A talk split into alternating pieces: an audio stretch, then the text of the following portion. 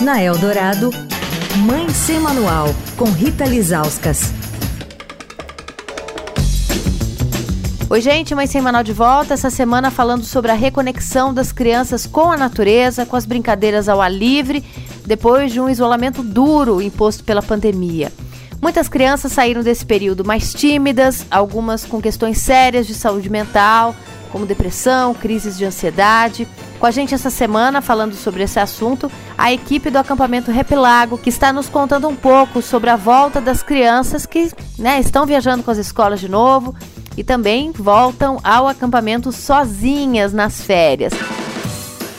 Hoje o Rogério Vila, que é educador físico e coordenador geral do Repilago, fala com a gente. Rogério, o que, que vocês têm observado dessas crianças, né, depois de um ano e meio de isolamento social e longe desses espaços de convivência? Desde o pré-pandemia, acho que a pandemia só veio para poder dificultar um pouco mais tudo isso, que é a habilidade motora dessa criançada, a gente já sentia antes. A gente fala, nossa, pô, a criançada, eles estão menos hábeis, vamos dizer, para pro pular, pro correr, pro brincar, pro subir, descer, né? E aí a gente acredita muito que do brincar também, você proporciona tudo isso num, numa região muito segura, numa área segura, né? A chegada dessa criançada, a gente tem percebido sim essa dificuldade é, do convívio, das regras de convivência, então, às vezes, são regras no chalé, são regras para um jogo.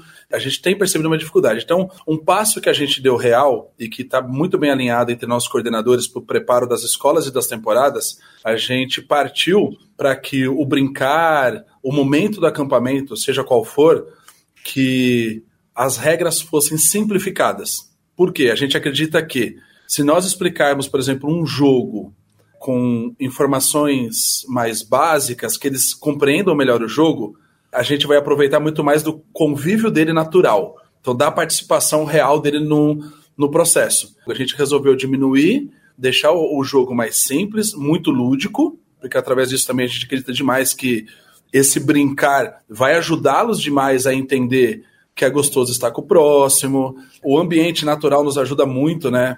Então, tudo aqui acontece muito no gramado, em áreas abertas, e você percebe que o ambiente em si já vai na essência do ser humano, né? Que é estar com gente e estar na natureza.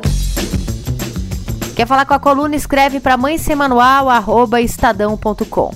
Rita Lisauskas para a Rádio Dourado, a rádio dos melhores ouvintes.